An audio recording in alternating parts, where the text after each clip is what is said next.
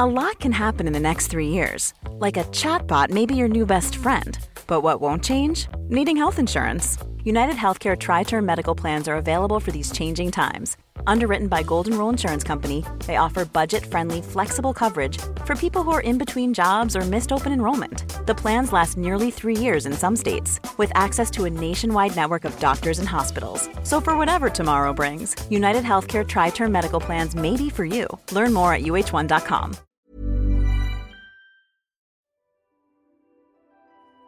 Cuarto episodio de la Escuela de Verano Kenso, y eso significa que llegamos a nuestro Ecuador. y lo haremos reseñando el libro La semana laboral de cuatro horas de Tim Ferris. Todo ello gracias a la colaboración de los patrones Kenso. Y como bien sabes, dedicamos cada uno de estos ocho capítulos de manera altruista a ONGs, proyectos o fundaciones. En este caso, a la Fundación Aladina, que defiende y atiende sin descanso a niños y adolescentes enfermos de cáncer y a sus familias a través de su programa de apoyo integral a nivel emocional, psicológico y material. El objetivo de la Fundación Aladina es que estos pequeños guerreros no pierdan nunca la sonrisa ni las ganas de luchar. Entre sus diversos programas destaca el acompañamiento emocional y las terapias lúdicas, el apoyo psicológico, el programa de ejercicio físico, los cuidados paliativos, los campamentos internacionales de verano, el programa de ayudas extraordinarias y el apoyo a la investigación, entre otros. Además, Aladina lleva a cabo importantes obras y mejoras en algunos de los hospitales públicos en los que colabora. Si tú también quieres acompañar, ayudar a estos grandes guerreros en su lucha, te recomiendo que vayas a su página web de la Fundación Aladina, www.aladina.org, y desde ahí aportes tu granito de arena. Y si también quieres aportar tu granito de arena a Kenso, para que podamos seguir realizando este podcast, nada más sencillo que www.kenso.es barra círculo y ahí podrás hacerlo. Y ahora te dejo con la reseña que hemos realizado de la semana laboral de cuatro horas de Tim Ferris.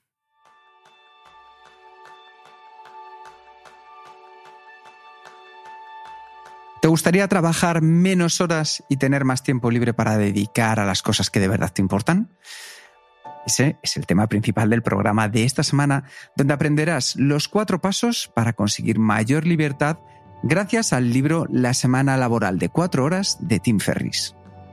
Bienvenidos a un nuevo episodio de Kenzo Círculo, el podcast donde descubrirás los libros para ser efectivo y vivir más feliz. Yo soy Rion Sangas, maestro en la ley de Parkinson, yo soy Kiko Gonzalo, maestro en la ley de Pareto, y bienvenidos a todos los patrones de Kenso Círculo. Mil gracias por estar ahí.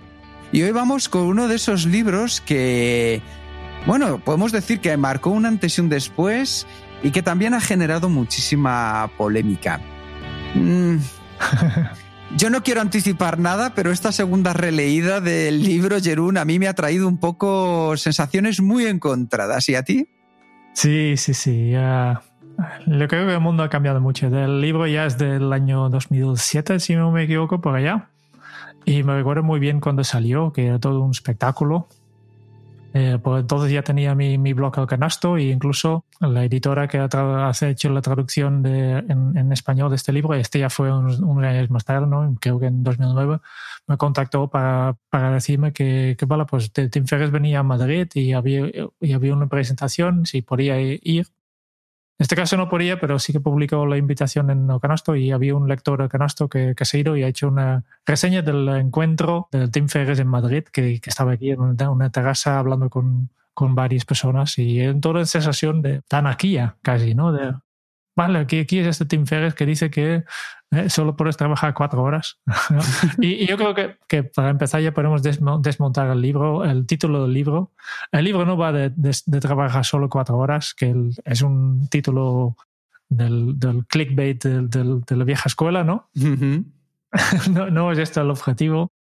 Y, y, lo que dice Tim, Tim Ferriss simplemente es eh, que, que, ya vemos, es muy, muy de él, que simplemente hizo una campaña en, Google Ads con diferentes ideas que él tenía para el título y simplemente pagando a Google Ads eh, para un anuncio, para poniendo título libro como título del anuncio, simplemente para medir qué título atrae más atención. Realmente es un clickbait, ¿no? porque ha decidido título basando en los clics en los anuncios. Inferris, para poner un poco en situación quién es, es un neoyorquino del año 77 y quizás lo más interesante de su historia es que fue un estudiante de intercambio con un colegio de Japón, algo que le cambió, fue un punto de inflexión en su vida, le cambió la vida de manera radical, tanto en su experiencia como en la percepción que tenía de la vida por completo. De hecho, Tim es un universitario de Princeton, una de las universidades más conocidas de Estados Unidos y desde luego una de las que está en la Ivy League, las mejores universidades americanas, donde estudió la carrera de estudios asiáticos. Entonces sí que, como bien dice Jerún, encontramos en él una persona inteligente que desde el título del libro hasta el contenido supo encontrar muy bien y mostrarnos un camino distinto y llamativo sobre el que poder comenzar a trabajar y cambiar un poco la vida. Así que, si os parece, comenzamos por el principio, Jerún. El libro tiene básicamente cinco partes grandes, cuatro pasos de, su metodología y previamente una breve introducción ¿no? que, que yo creo que es interesante. Y aquí explica diferentes cosas. Eh, directamente empieza con varias historias que, tiene, que explica muchas anécdotas, ¿no? Y, y uno que me, que me llama la atención es cuando alguien en, en un entorno social le pregunta, vale, pues ¿y tú qué, qué haces, no? Si su respuesta es, vale, pues yo, yo vendo drogas. Y, y lo, lo, contesta así, ¿no? Simplemente para terminar la conversación, para, para, porque él, desde su punto de vista, hablar sobre qué haces tú y qué haces, este tipo de, de preguntas para romper el hielo, para él son un pérdida de tiempo, ¿no? Y no está interesado. Y, y no es que, que, venden drogas, o tal vez un poco sí, porque te, en este momento tenía una, una empresa de suplementos de alimentarios que, que se puede considerar una droga también, ¿no? Legal en este sentido. ¿Qué más hay en este primer capítulo? Pues explico yo para mí dos conceptos clave para, para entender el libro. El libro primero habla del, de los nuevos ricos, que son estas personas que abandonan el, el, plan de la vida típico que dice, vale, pues primero trabajo 40 años duro, gano mi, mi dinero y después me jubilo para disfrutar la vida. Y los nuevos ricos pues no están de acuerdo con este plan, este plan de la vida y deciden, son personas que deciden tener este estilo de vida, de, de, de disfrutar la vida ya mucho más antes, cuando todavía son mucho más jóvenes y entonces pueden hacer más, más cosas. ¿no? Y para, para conseguir esto, pues utilizan básicamente la, la, moneda, la moneda de los nuevos ricos, que es tiempo y movilidad. Claro, porque una de las preguntas más interesantes que os podemos hacer es ¿quién es más rico? ¿Una persona que gana 500.000 euros al año trabajando 10 horas diarias o una persona que gana 20.000 trabajando solo 4 a la semana? Este es un concepto que nos entra dentro del libro y que empieza a romper determinados moldes que teníamos preestablecidos. Al final, Tim Ferris lo que cuenta es que la importancia de los ingresos relativos es la base, es decir, cuánto ganas por hora trabajada. Entonces, viendo simplemente el caso anterior, está, vamos, matemáticamente definido que quien gana 30.000 euros trabajando cuatro horas a la semana es más rico que quien gana eh, 300.000, por así decirlo. Entonces, tenemos por un lado ese concepto de quién es más rico. Y también hay otra pregunta que es interesante y es, ¿de qué nos sirve ganar más si no disponemos del tiempo para poder disfrutarlo. Es decir, si al final lo que nos sobra es dinero y lo que no tenemos es tiempo de calidad sobre el que poder hacerlo.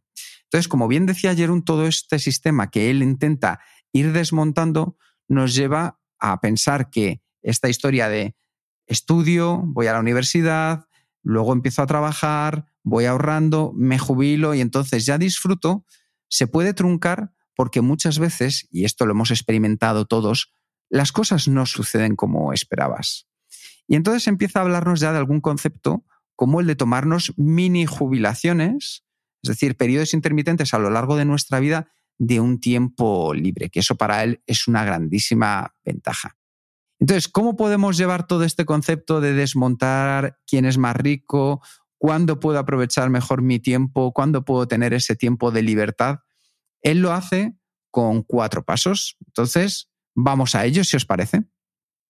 Y, también, mm, más tarde voy a explicarlo, pero los cuatro pasos, depende si, si eres un empresario o si eres un trabajador por cuenta ajena, pues los pasos se hacen de una, manera, una forma u otra, ¿no? ¿no? los cuatro pasos siguen un acrónimo que es DEAL, trato en español, pero DEAL, D-E-A-L, ¿no? Y D, para resumir un poco, ¿no? D es para definición, después tenemos la E de eliminación, de, A de automatización y la L de liberación. Claro, que en inglés queda muy bien porque diles trato. En castellano han buscado cómo poder sustituirlo y que funcione, pero funciona igualmente, ¿verdad, Jerún? Deal, deal. Y si trabajas por cuenta ajena, pues entonces tendrás que cambiar un poco, pues entonces vendrá la liberación antes de la automatización. Y después ya cuando hablamos de estos capítulos ya, ya un poco más, ¿no? Y al final, pues esto, ¿para qué sirve todo este deal? Para tener, para convertir también en un nuevo rico. El, objetivo de este libro es, es que tú también te, conviertas en este, este es el, ¿no? La idea de Tim es que todo el mundo seguramente quieren ser estos nuevos ricos, que son personas que básicamente no, no hace, que no quieren ser millonarios, pero sí que quieren tener las experiencias que ellos creen que solo millonarios pueden comprar. Un poco el, objetivo de este libro es convertir en uno de ellos. Un nuevo rico. Pues vamos entonces a pensar qué podemos hacer. Y para mí, por tanto, la primera reflexión es, ¿realmente quieres ser esto? ¿no? ¿Realmente quieres ser esto? ¿no? Que, que una persona que te dedique cuatro horas a trabajar y después viaje y tenga experiencias en la vida. ¿no? que para mí un punto crítico en este sentido es, vale, pues, y si realmente tu trabajo es tu vocación, que es lo que realmente te hace feliz, como es, por ejemplo, en mi, caso, y, yo creo que en tuyo también, ¿no? Sí. No quiero limitar las horas que trabajo porque yo disfruto de mi trabajo. Sí. Por tanto, hay conceptos que, que, yo de entrada ya no me siento identificado con esto. Pero vamos con, con lo primero, definición. Y yo creo que es una cosa muy importante. Aquí hablamos de, de, de, cómo definir lo que queremos, ¿no?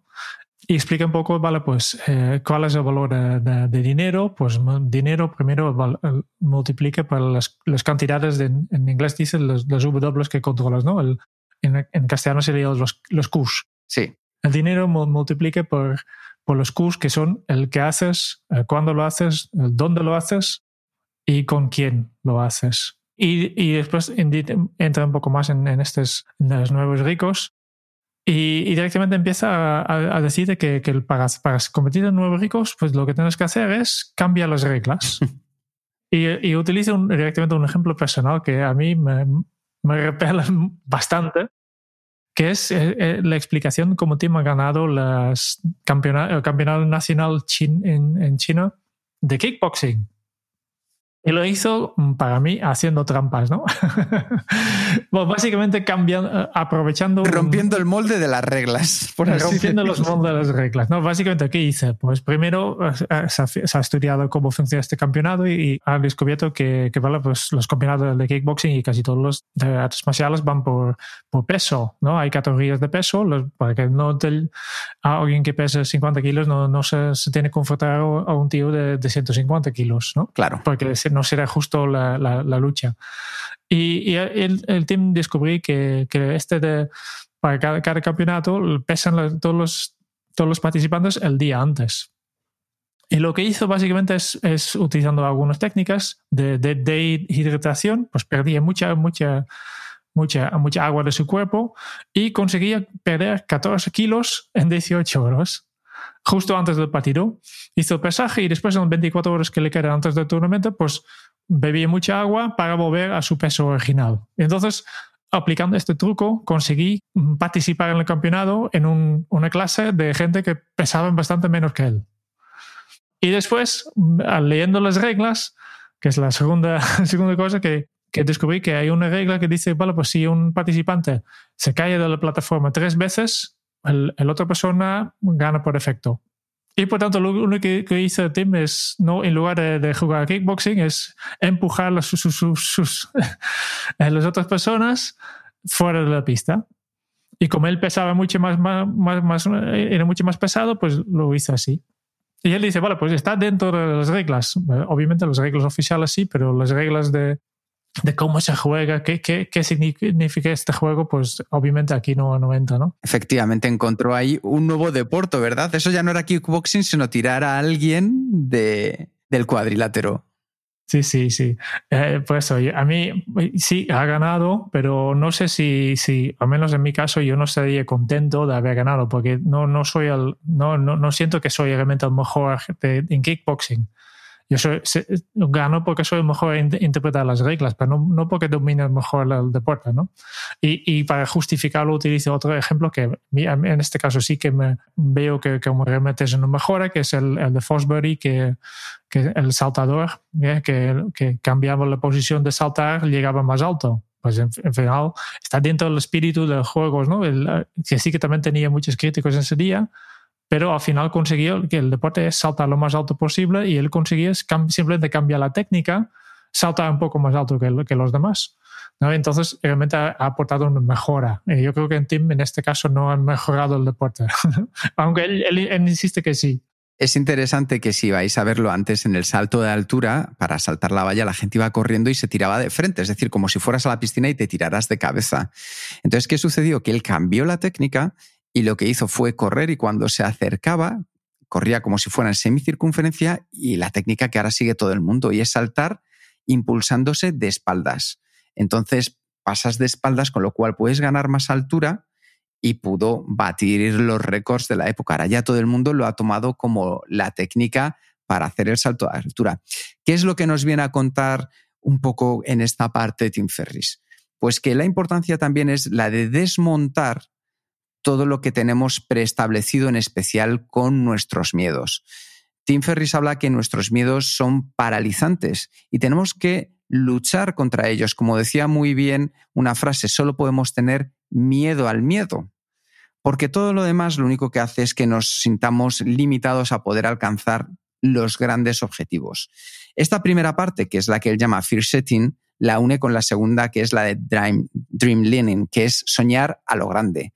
Porque lo que habla en contraposición para superar también a nuestros miedos, lo que nos habla Tim Ferris es de que llevemos como objetivos aquellos que sean lunáticos, por así decirlo, llevar nuestras ambiciones lo más lejos posible para que así, en vez de hacer ideas realistas que podamos conseguir en nuestro día a día, vayamos mucho más lejos, no nos generemos esa frustración de conseguir lo mismo que va a conseguir la persona que está a tu al lado, sino ser tan ambicioso como podamos, porque esto es lo que más nos va a aportar según él. Esto siempre hay que decirlo, ¿eh? según él. No es probablemente lo que Jerón y yo pensamos, pero nosotros estamos aquí para contaros un poco también nuestra versión acerca del libro.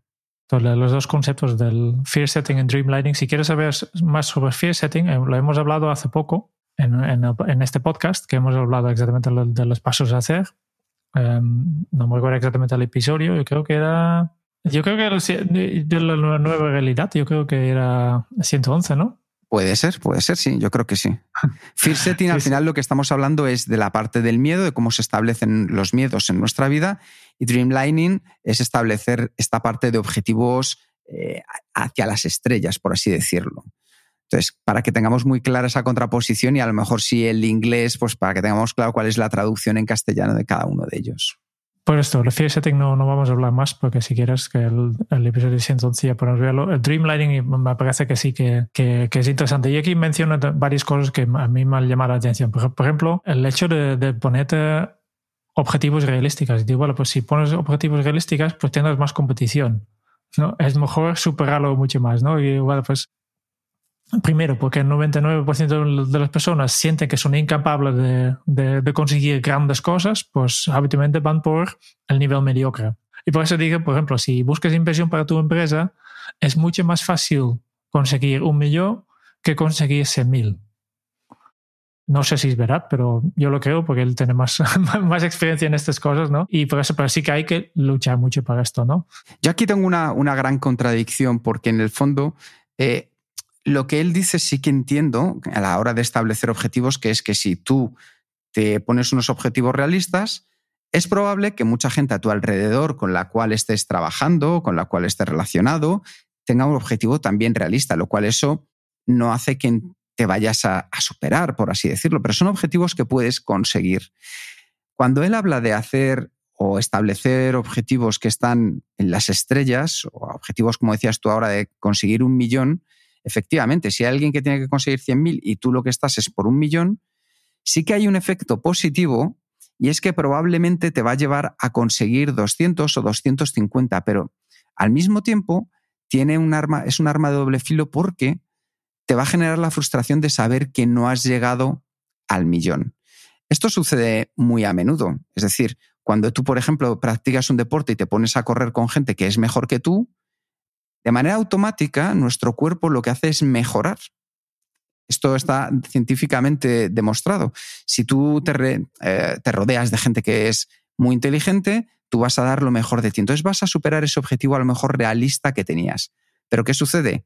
Que yo por mucho que me juntara con un grupo de amigos que fueran Einstein, Picasso, eh, Steve Jobs, no creo que pudiera ser tan genio como ellos. Entonces eso también, si yo mi aspiración es ser como ellos, al final te puede generar una frustración muy grande. Entonces, si cogiera el lado positivo es, vamos a llevar nuestros objetivos realistas más lejos, pero en un punto en el que, como hablábamos muy bien en una de las reseñas anteriores, podamos estirarnos al máximo dentro de las capacidades que nosotros tenemos, pero no conseguir algo que sea materialmente imposible. Si yo quisiera correr ahora mismo los 100 metros de discos en menos de 10 segundos, yo creo que por mucho que entrene toda mi vida, no sé, Jerón, ¿tú me ves con capacidad de bajar de 10 segundos? No, no sé, no sé, pero te faltan las, piernas largas que, que tienes, tienes grandes corredores, ¿no? Y yo creo que también directamente aquí viene de que dice para pues el objetivo siempre tiene competición. Y yo creo que tampoco necesariamente, necesariamente es un, lo que pone el, el, juego del, del, suma de cero, ¿no? Que, que, lo que yo gano el resto de una otra persona. No, no todos los objetivos son así tampoco. Lo, que, lo que sí que hacen en, Dreamlining es, es, simplemente hacerte unas preguntas para tú imaginas la vida que realmente quieres vivir, ¿no? Y unas reflexiones que haces, vale, pues ¿qué harías si había no manera en que podrías fallar? Imagínate que tienes la capacidad de conseguir cualquier cosa sin fallar. ¿Qué pasaría si, si tú serías 10 veces más inteligente que el resto del mundo? Entonces, partiendo de esta situación, visualiza en el futuro, 6 meses, 12 meses, qué tienes, qué haces y qué eres. Otra manera de hacer este ejercicio, también eh, lo que explica Tim en su libro, es qué harías en el día a día si tendrías 100 millones de dólares en el banco. Y aquí yo creo que, que, que Tim se equivoca un, poco, un poco que, que, yo creo que, que él, ya, ya, ha intentado explicar un poco que es mucho mejor eh, tener experiencias, pero yo estoy seguro que, el, el, 80, si no el 90% de la población dice, si yo tengo 100 mil dólares en el banco, no haría nada. Voy a la playa ¿no? y me pongo aquí y, y a disfrutar nada, ¿no? Y, y, justo este es donde falla este, este parte de imaginar un poco, ¿no? De, vale, pues sí, lógicamente, intuitivamente, yo sé que, que, que, es mejor tener experiencias, pero por otro lado, mi, mi mente mono dice, no, no, a la playa, a descansar, no a hacer nada, ¿no? Porque, porque es justo el contraste de, eh, con, con, la situación actual. ¿no? La mayoría de nosotros tenemos la situación actual, estamos en la, la, carrera de ratas, como, como, digamos, ¿no? trabajando cada día, cuidando de la familia, eh, tenemos todos los horas ocupados. Y por tanto, lo que más nos gustaría es justo lo contrario de lo que tenemos ahora. Si ahora tengo todos los horas ocupados, cuando yo tenía recursos ilimitados, pues lo que me gustaría tener es no hacer nada. Y este justo no es el mensaje de Tim. No, no, está claro. De hecho, eh, lo, hay que reconocer que Tim lo que ha generado a su alrededor es un marketing maravilloso, rodeándose de grandes estrellas, realizando experimentos marketingianos que le han ayudado a impactar. Por ejemplo, ahora hablando de esto, recuerdo cuando eh, decidió que en menos de, me parece que era una semana, iba a tocar con un grupo que todos probablemente conocemos, que es Foreigner, y iba a ser el batería del grupo en una canción. Entonces, a cualquier persona que piense que jamás ha tocado la batería y que en una semana va a estar tocando con Foreigner, le resultaría imposible. Y como bien explicaba Jerón al principio, al final de lo que desde lo que se aprovecha en este caso Tim es de esos pequeños subterfugios que le permitan tocar con el grupo haciendo cosas sencillas que para mí tiene mucho mérito subirse a un escenario. Creo que eso es lo más difícil delante de a lo mejor 50.000 personas. Pero el tocar, ya os digo yo, la batería que él tocó, casi cualquiera de nosotros podríamos hacerlo. Otra cosa es delante de 50.000 personas. Pero ¿qué hace Tim? Busca esa parte marketingiana de decir, mirad cómo yo he conseguido en una semana tocar con un grupo en directo delante de 50.000 personas. Entonces, eso es lo que dice, si yo lo he conseguido, vosotros también podéis. Y esa parte es una que a mí me chirría un poco, Jerún. Sí, sí, hay, varias cosas que quiero, ¿no? Ver, la idea de, de, este, de, esta parte de definir es definir tu estilo de vida que quieres conseguir y para Tim, y, es un poco un hilo conductor de este libro, es tener experiencias y viajar mucho, estar muchos, muchos meses fuera, ¿no? Y aunque yo creo que se puede aplicar el mismo sistema para otros tipos de objetivos, a mí me desconecta un poco porque yo no tengo ninguna necesidad de vivir fuera. ¿no? De hecho, ya, he hecho una vez que, que, me he cambiado de país y, y, se pierde mucho también.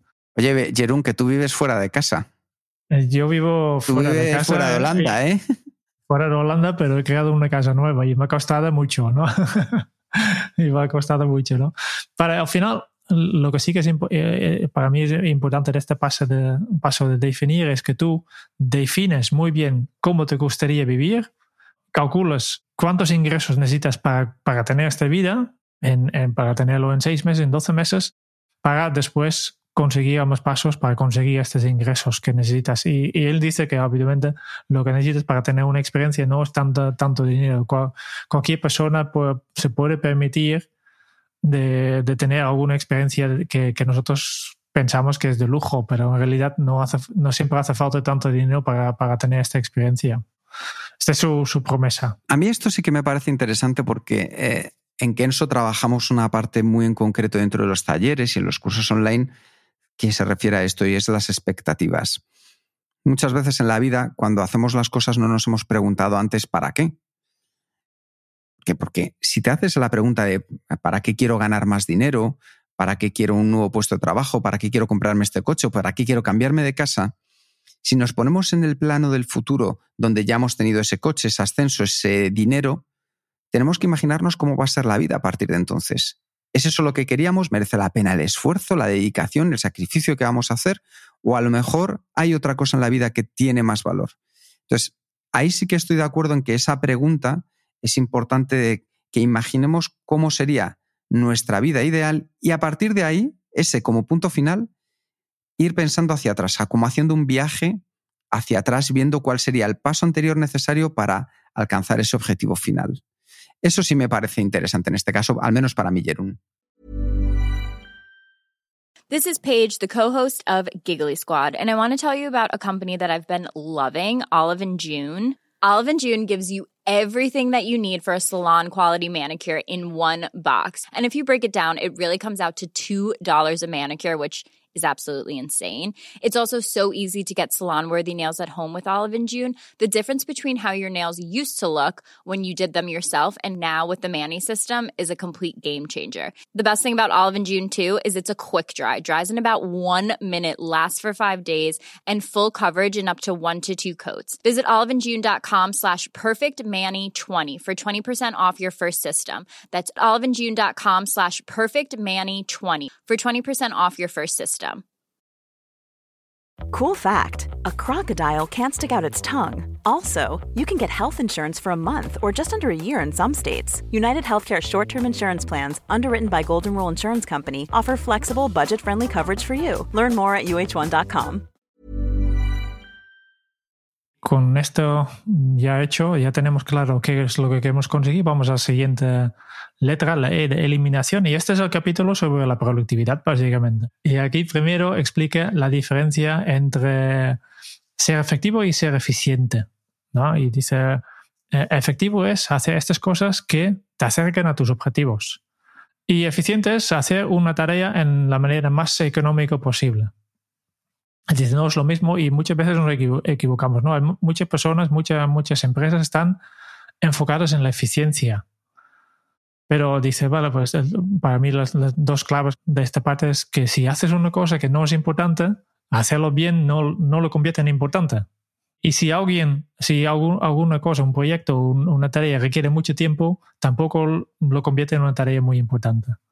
¿no? Y por tanto, dice, hay que, hay que ser no eficiente, sino efectivo. Y obviamente aquí no podemos estar más de acuerdo. Este, seguramente si estás escuchando esto ya, ya lo has escuchado mil, veces, pero en su día era bastante, bastante innovador, aunque ya el Peter Drucker ya, ha hablado de este mismo tema hace muchos años antes.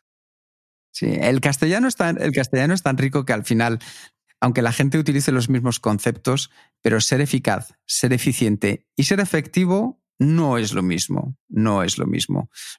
Eh, y es verdad lo que dice Jedrun, que durante una época importante no sabíamos cómo definir cada una de las cosas o no se utilizaban de la manera correcta. De hecho, estoy convencido que si ahora en las noticias o en una conversación sale una de estas tres palabras, probablemente esté cambiada el significado. Jerón, ¿tú podrías decir cuál es la diferencia entre eficaz, eficiente y efectivo?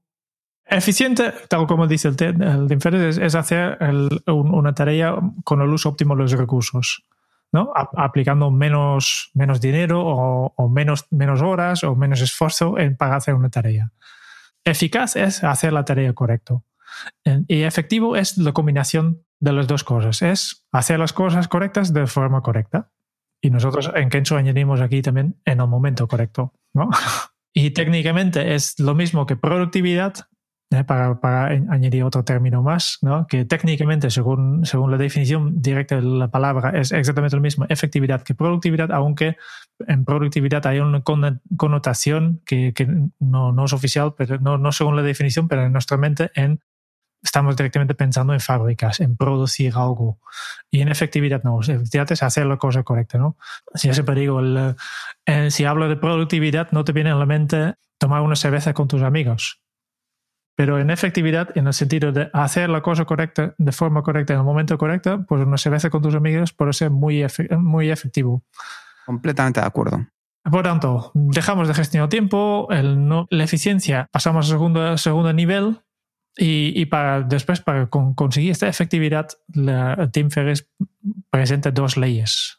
Y la primera de estas es la ley de Pareto, la ley de Pareto, desarrollada para el economista italiano Vilfredo Pareto, que seguramente que ya conoces. Que estás sí, señor. Ya no es nuevo, pero es justo en el, momento que salía este libro también era una cosa que no, no se hablaba mucho. Y la ley de Pareto básicamente dice que el 80% del, de lo que produces resulta de resulta como 20% del esfuerzo que pones. La ley se desarrolla basando en una observación sobre el, la propiedad de terrenos en Italia, que, que Wilfredo descubrí que el 80% del terreno en Italia, del terreno privado, estaba en manos del 20% de, las personas. Lo cual es una cosa que hay que, tener, hay que tener muy en cuenta, porque en esto sí que estoy de acuerdo. Muchas veces el 20%, o no el 20%, pero en, en torno de menos cosas de las que hacemos nos traen más resultados. Sin embargo, esas cosas no tienen por qué ser ni las más fáciles, ni las más accesibles, ni las que más nos gustan hacer. Y por eso hay veces que lo que tendemos es a ponernos con ese otro 80% de cosas que nos resultan o más sencillas o ya conocemos o son para nosotros. Entonces, este punto me parece interesante. Y, por eso, para utilizar este, este, este principio en, en, tu, tu, forma de vivir y en tu, tu progreso, ¿no? Eh, preguntas que te puedes hacer es, vale, pues, eh, ¿cuáles son los 20% de todas las fuentes causando el 80% de mis problemas y, y infelicidad? O lo mismo, por ponerlo de forma positiva, ¿no? ¿Cuáles son los 20% de estas fuentes que donan, eh, resultan en el 80% de mis resultados deseados y felicidad? Y lo que, lo que realmente Tim después ya habla un poco más, que quiere decir, bueno, pues todo esto lo que no, enfócate solo en este 20%. Y aquí no estoy realmente de acuerdo, ¿no?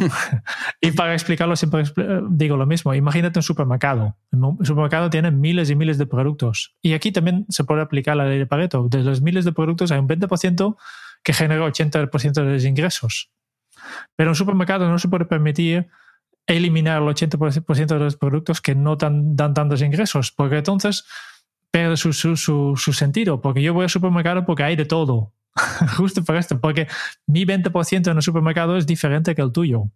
Y por eso voy al supermercado. Al momento que el supermercado se enfoca solo en este 20%, pues ya no es un supermercado, ya es una verduría normal.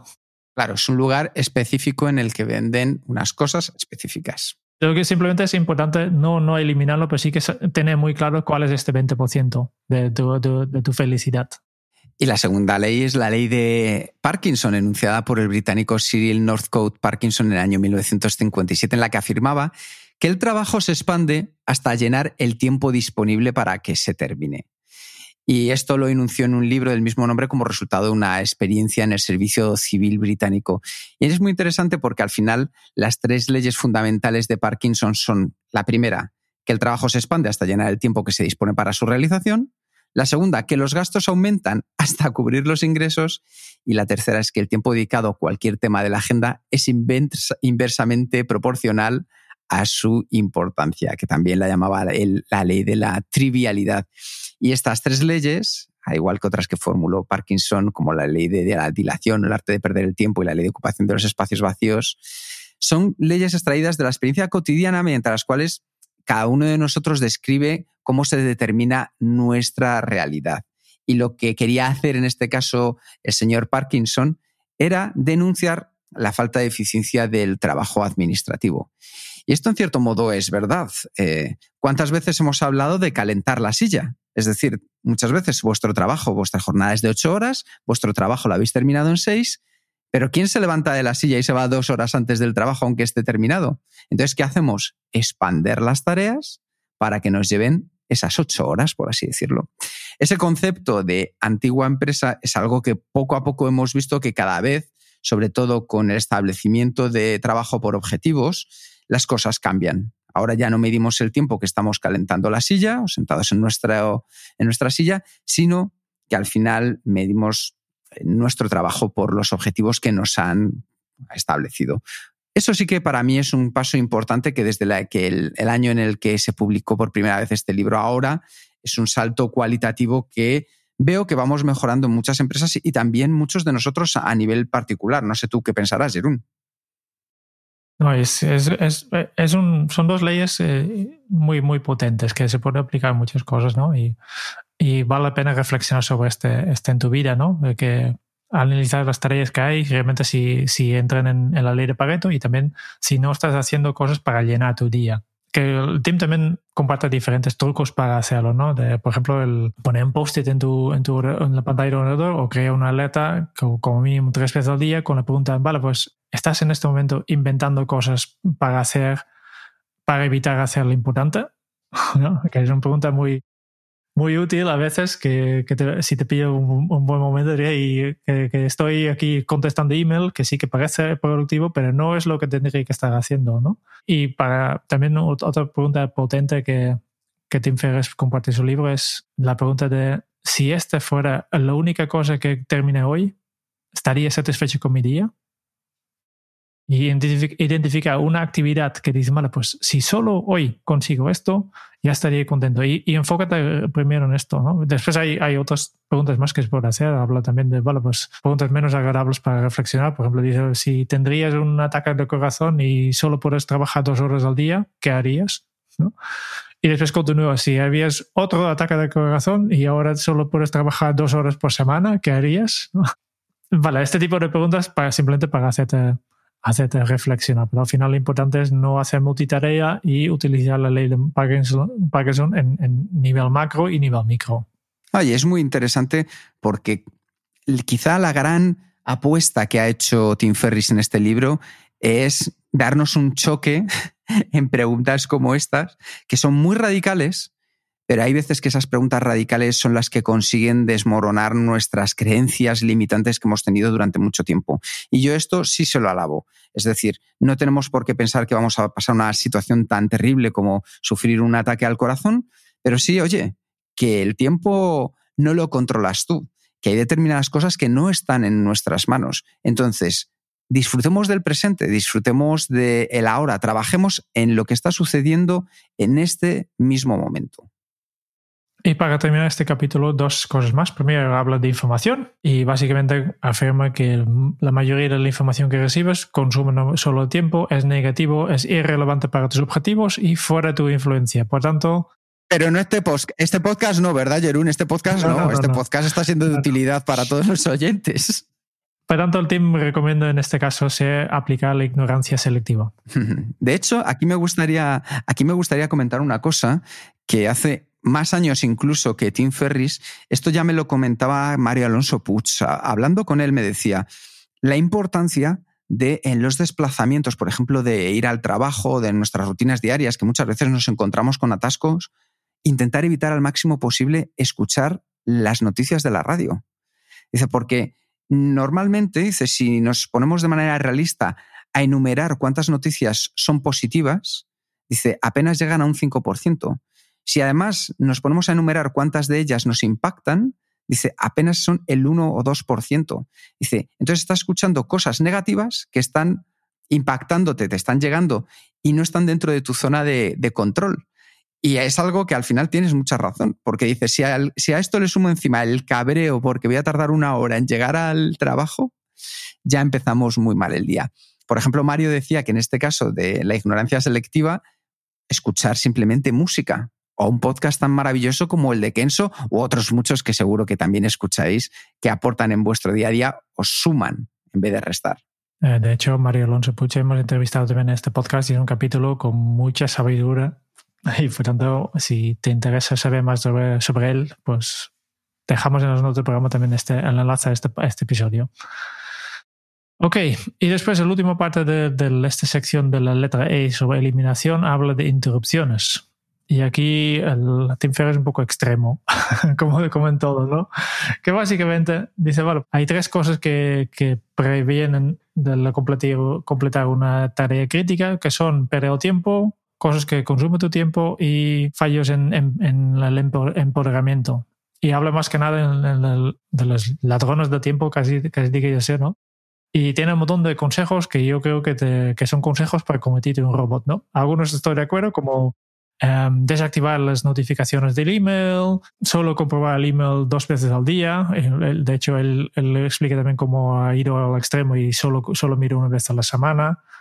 Aplica un filtro antes de contestar llamadas. Cuando, cuando hablas con alguien directamente va a ir al grano, por tanto, nada de, de relacionado con otras personas. ¿no? Eh, después, eliminar todas las reuniones que puedas también eh, entrenar los que están a tu entorno también hacer lo mismo. Eh, cuando alguien te deja un mensaje de voz, pues contesta a través del, del email si es posible, porque evite, todo, ¿no? Y después habla de reuniones que dice solo, eh, primero evite, evite, todo lo que puedas y solo hace una reunión para tomar una decisión, no para definir el problema. Y cuando planificas una reunión, define la, tiempo final para cada uno. Pues les digo que es la receta perfecta para convertirte en un robot, ¿no? Pero si os fijáis, en el fondo no hace nada más que transponer lo que nos comentaba al principio de objetivos en las estrellas a también cambios radicales para convertirnos en robots. ¿Qué es lo que busca Tim Ferris? Pues no es al final que consigamos todo esto, pero sí que si nos ponemos como objetivo el eliminar tantas reuniones como sea posible, oye, a lo mejor no eliminas todas, pero si eliminas ya un 15%, hay algo que hemos mejorado. Entonces él lo que va buscando es retarnos de esta manera aquí ya, hay unas cosas que, que, veo es que, que Tim veo que aplica su sistema para que él tenga su felicidad. El centro del universo es él. ¿no? Eh, y este es un poco el objetivo. Y, también vemos el siguiente capítulo de áreas de automatización. automatización. El primero es ¿no? El primer punto aquí habla del outsourcing, ¿no? De, vale, pues que yo no quiero tomar llamadas, yo, yo quiero ir a hacer reuniones, que la gente que, que se adaptan a mi forma de comunicar, ¿no? Y también voy a dar eh, estas tareas a otras personas, voy a delegar mucho, eh, cojo directamente, eh, primero cuando hablo de outsourcing, hablo de, coger un asistente virtual, que, que, básicamente dice, vale, hay tareas que no valen mi pena, mi tiempo, pero sí que vale el tiempo de otras personas, ¿no? y hay un poco este, este enfoque egoísta en este, en este libro, ¿no?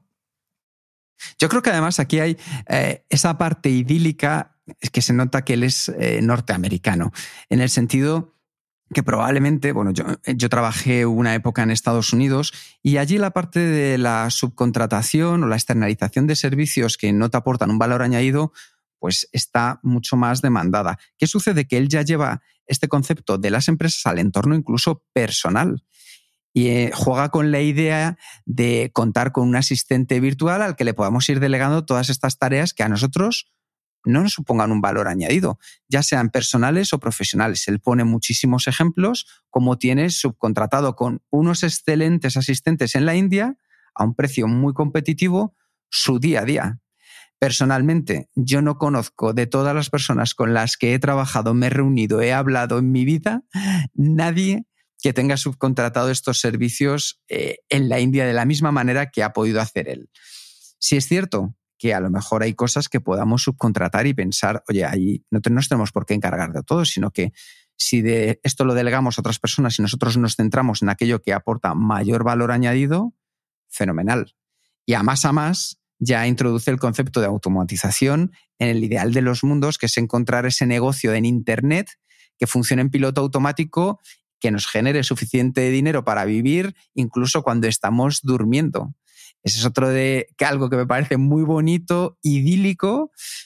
En estos tiempos de crisis sería la bomba para todo el mundo, pero si fuera tan fácil y tan sencillo, muchas personas lo estaríamos llevando a cabo desde hace muchísimos años. No sé tú qué opinas, Jerún.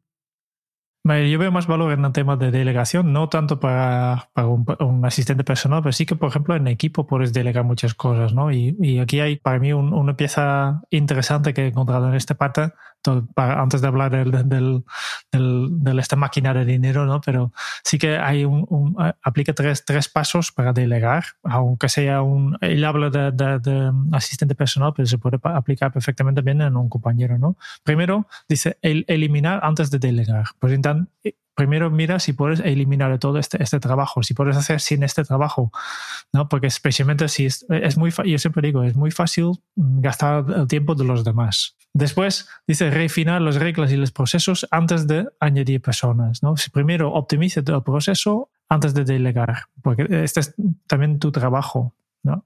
Y después tareas que delegas, pues tiene que ser tareas que te consumen mucho tiempo y están bien definidos. Estas son las tareas que se puede delegar. Si no, si son mini tarea, pues no, no, no hace falta delegar, no, no vale la pena. Y si no tienes claro cómo hacerlo, pues la otra persona tampoco va a tener claro y, y va a costar mucho dinero, operas mucho dinero y no, y, y no vale la pena. Y después, efectivamente, para, para el, outsourcing, para, para, los ingresos, ¿no? Dice, vale, pues hay que crear un producto, un, vehículo automatizado que genera el dinero sin, sin, consumir demasiado tiempo. Para el trabajo es esto, es este tiempo que inviertes en, tu máquina de dinero, aunque sea un, un trabajo que no te gusta, ¿no? Para él la vocación no existe. Él dice, necesitas una cosa que simplemente te genere dinero, aunque no sea ética, aunque no te guste el producto, aunque no sea, pero necesitas un producto, ¿no? Y, explica su método primero para investigar el mercado, ¿no? De, hacer una prueba, pues buscar, buscar quién es el mercado, que, un mercado que tú entiendes, ¿no? Después buscar productos, hacer un tormenta para buscar productos y tú entonces puedes hacer, para, pues puedes vender a este mercado que tú has identificado un producto existente, revenderlo o licenciarlo o crear un producto nuevo, que es un poco más complicado, ¿no? Y dice que es fácil, que pones alguna cosa en autopiloto y, y yo que, que, que, tal vez en su día era fácil. Y ella habla más que nada también en, en, productos físicos que tienen todo un esquema, diagrama de hacer lo que hoy en día se llama dropshipping, ¿eh? que básicamente utilizas infraestructuras de terceros y bueno, pues en lugar de tener un, un, almacén, pues lo dejas en Amazon y cuando Amazon no, ya no tiene stock, es el Amazon mismo que da señal al fabricante de producto para que envíe más cosas y así tú no tienes que hacer nada.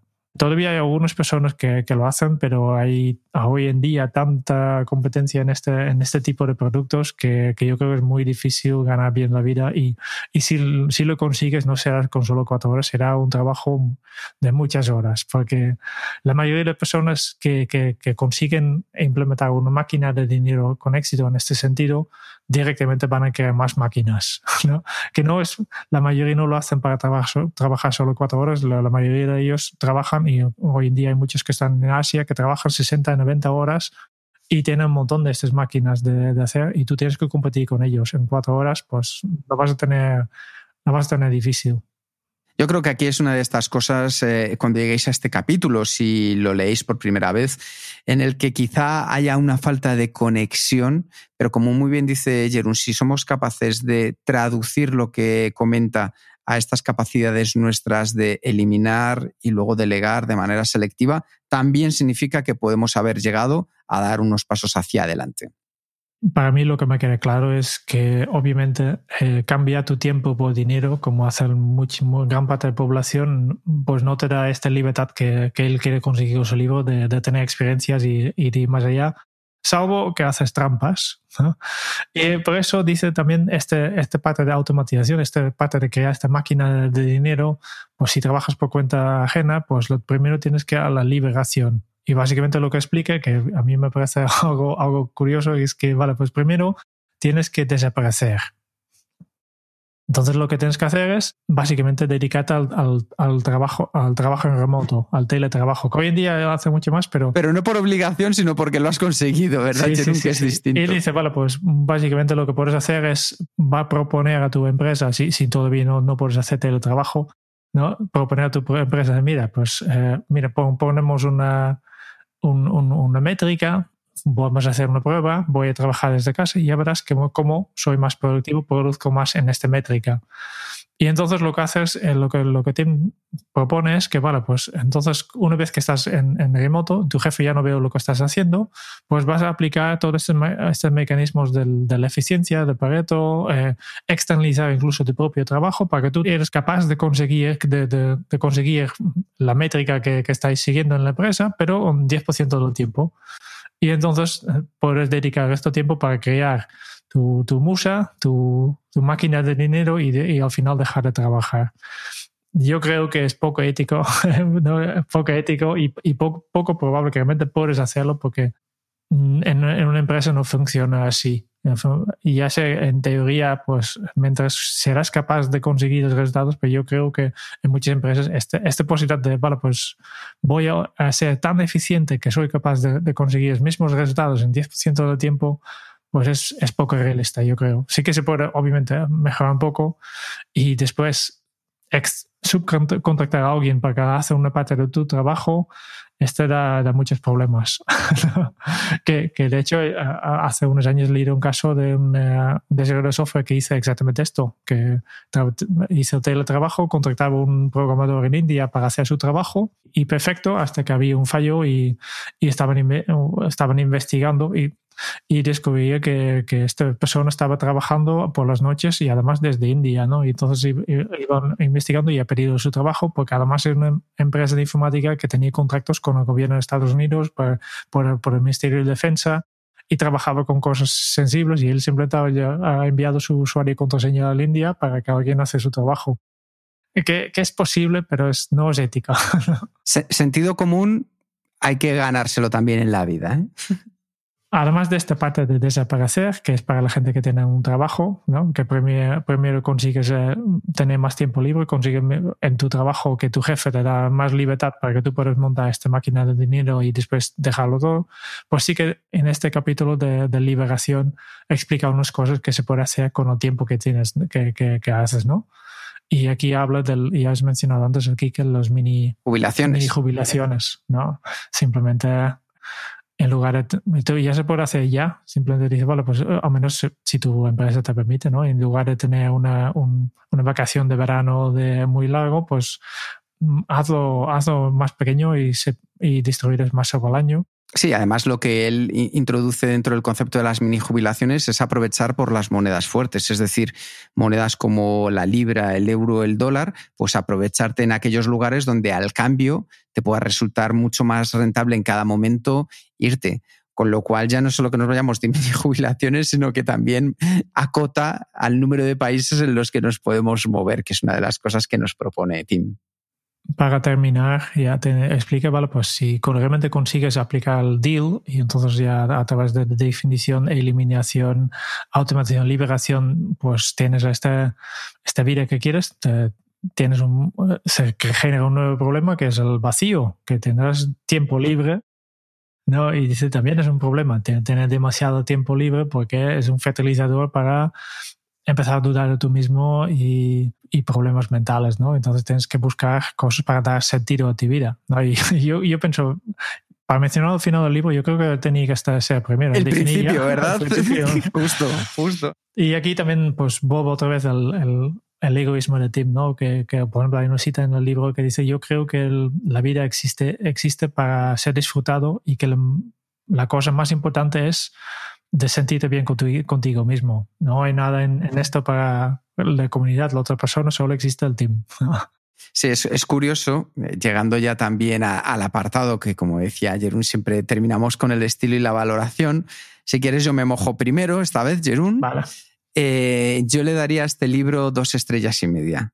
Es decir, me quedo ahí. Eh, Recuerdo la primera vez que lo leí ya me rascó y esta vez eh, directamente me ha esfoliado el alma. porque eh, primero no ha sido una, una lectura eh, entretenida, agradable, porque muchas cosas las encontraba desfasadas entre la mezcla la utópica y la realidad idílica que él nos plantea. Si bien es cierto que donde mayor valor puedo encontrar, sobre todo, es en la E de eliminación. Creo que ahí hay algo en lo que todos podemos sacar. Desde luego que en todo el libro hay conceptos que podemos trabajar bien, que nos pueden aportar un valor significativo. Yo me centraría especialmente en la parte de, de eliminación.